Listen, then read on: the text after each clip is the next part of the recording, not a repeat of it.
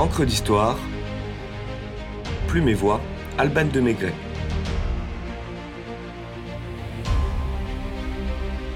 Carthage, héritage de Didon.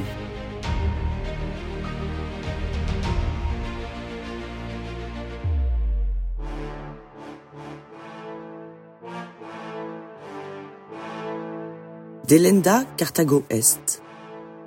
Il faut détruire Carthage. Sentence qui concluait chaque discours du sénateur Caton l'Ancien.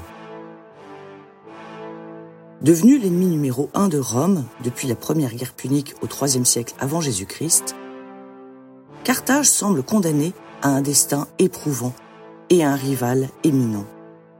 Car si l'Empire romain a des vues expansionnistes, la Phénicie aussi.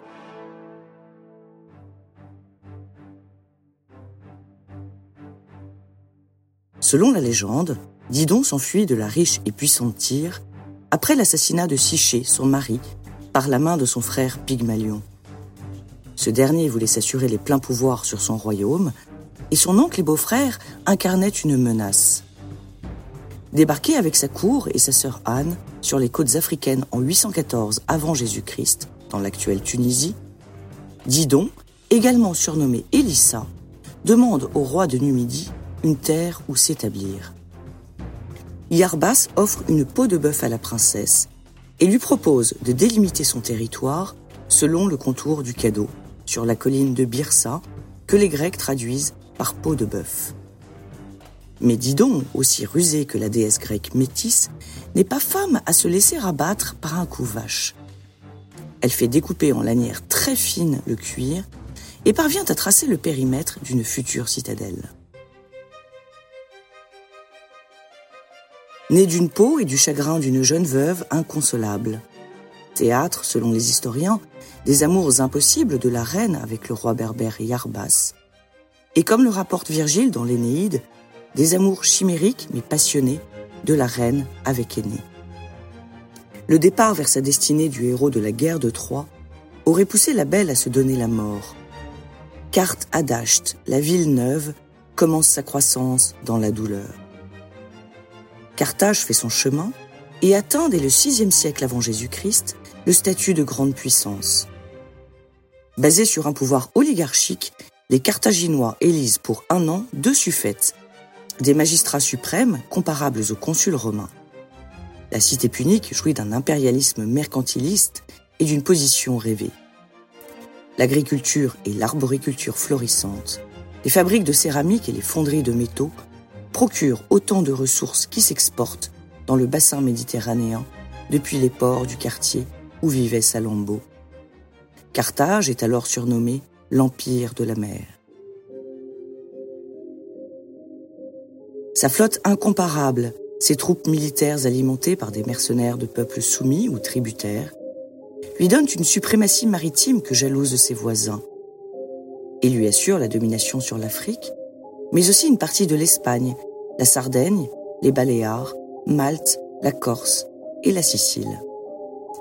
La Sicile, cette île que justement l'Empire romain en pleine expansion convoite, va mettre le feu aux poudres. Donnant ainsi raison à la prédiction que Pyrrhus Ier, roi des Molosses et cousin d'Alexandre le Grand, avait lancée en quittant l'île en 275 avant Jésus-Christ. Je cite quel terrain de lutte nous laissons là aux Carthaginois et aux Romains? Dix ans plus tard, les Carthaginois, présents sur une grande partie occidentale de la Sicile, désirent annexer Messine. Les Romains ont fraîchement conquis la quasi-totalité de l'Italie et ne peuvent raisonnablement laisser aux enfants de Didon une ville sicilienne si proche de la Calabre. Ils viennent donc au secours de Messine. La première guerre punique éclate et 23 ans de conflit apporte une première victoire romaine. Amilcar Barca, pourtant courageux, stratège et patriote, doit céder la Sicile et s'engager à payer un fort tribut à Rome. On pourrait parler d'une défaite à la Pyrrhus.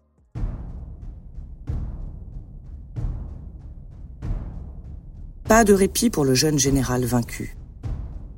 C'était à Mégara, faubourg de Carthage, dans les jardins d'Amilcar. Ainsi commence Salammbô, le magnifique roman de Gustave Flaubert de 1862, qui relate la guerre des mercenaires attendant le suffète à Carthage. La cité phénicienne est dans une situation financière désastreuse et ne peut plus payer ses mercenaires. La révolte se solde par l'extermination de 40 000 rebelles en trois ans. Rome en profite pour s'emparer de la Sardaigne et de la Corse et fortifier son expansion. À la mort d'Amilcar en 228 avant Jésus-Christ, son gendre, Asdrubal le Beau, lui succède et signe avec Rome un traité qui sépare l'Espagne en deux zones d'influence, délimitées par l'Èbre, l'une accessible aux Carthaginois, l'autre aux Romains. Il fonde en Hispanie la ville de Carthagène, la nouvelle Carthage, et meurt assassiné par un esclave gaulois.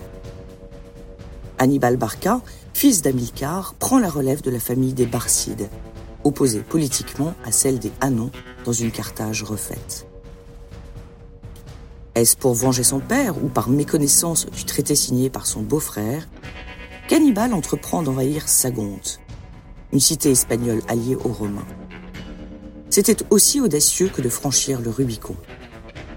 Rome ne réagit pas immédiatement à l'appel au secours de la ville hispanique, d'où la célèbre phrase d'un ambassadeur espagnol Dum Romae consulitur, Saguntum expugnatur. Pendant que Rome discute, Sagonte tombe. Et pour cause. Sagonte se trouve au sud de l'Èbre. Rome joue sur les mots et avance la confusion du traité de 241 avant Jésus-Christ la deuxième guerre punique est inévitable. Hannibal prend le chemin de l'Italie avec une armée immense et des éléphants, traverse les Pyrénées, les Alpes et poursuit sa route. Fin stratège, il gagne quelques batailles majeures, dont celle de la Trébie, du Tessin, du lac de Trasimène ou de Cannes. Il fait une escale à Capoue où il s'endort dans les délices qu'offre cette ville et perd l'habitude du combat. Pendant ce temps, Publius Cornelius Scipio, plus connu sous le nom de Scipion l'Africain, écrase les Carthaginois sur leurs territoires espagnols, puis débarque en Afrique du Nord, alors qu'Hannibal est revenu prêter main forte. Le 19 octobre 202 avant Jésus-Christ, le général romain gagne la bataille de Zama et la guerre. Nouvelle défaite cuisante pour les Carthaginois. La troisième guerre punique répond à l'injonction de Caton l'Ancien d'Elenda Carthago-Est. Trois années de siège, de 149 à 146 avant Jésus-Christ, permettent à Scipion Émilien de raser la ville et d'ouvrir la voie des provinces de l'Afrique romaine. D'un bout à l'autre, c'est couleur de sang, comme l'écrit Flaubert à Théophile Gautier. Les Carthaginois sont vendus comme esclaves ou torturés. C'en est fini de la cité punique. Chateaubriand, dans Itinéraire de Paris à Jérusalem de 1811, résume, je cite, Carthage sortit de ses ruines, elle devint la métropole de l'Afrique et fut célèbre par sa politesse et par ses écoles. Une nouvelle cité, amorcée par Jules César et achevée par l'empereur Auguste, va rayonner à nouveau sur le monde en se disputant la deuxième place de l'Empire romain avec Alexandrie et Constantinople. Le nouveau grenier abdé de l'Empire est bien tentant pour les barbares du Nord, venus conquérir les territoires d'un empire romain agonisant. Au 5e siècle, après s'être installé en Bétique, rebaptisé Andalousie, Al-Andalus, pays des Vandales, les Vandales conduits par Jean Séric arrivent à Tanger. Ils prennent d'assaut la ville d'Hippone, foyer du christianisme de l'Afrique romaine, qui voit mourir son évêque, Saint Augustin, pendant le siège de 430 le roi Arien obtient de Rome l'autorisation de s'installer en Numidie. Mais cela ne lui suffit pas. Le 19 octobre 439, il marche sur Carthage et pille la ville qui devient sa capitale. Les terres des Carthaginois sont distribuées à ses hommes, les chrétiens sont persécutés, conformément à la phrase du roi Vandale, rapportée par Victor de Vita, évêque de Byzacène. Je cite je suis décidé à n'épargner personne de votre peuple et de votre secte. La terreur barbare règne sur Carthage pendant un siècle, jusqu'à l'intervention en 533 de l'empereur Justinien. La ville est prise par les Arabes en 798. Saint Louis tentera en vain de convertir au christianisme le sultan au cours de la huitième croisade. Trouvant la mort sur le site, une cathédrale sera érigée au XIXe siècle, à l'emplacement du temple d'Esculape.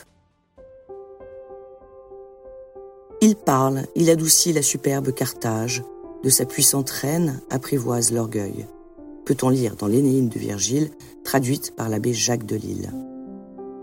Carthage la superbe, Carthage l'orgueilleuse, comme tu as souffert et fait souffrir. On t'a pillé, on t'a brûlé, on t'a massacré. La tête haute, tu t'es toujours relevée. Comme tu es forte et belle, Carthage, de la reine Didon, l'héritage.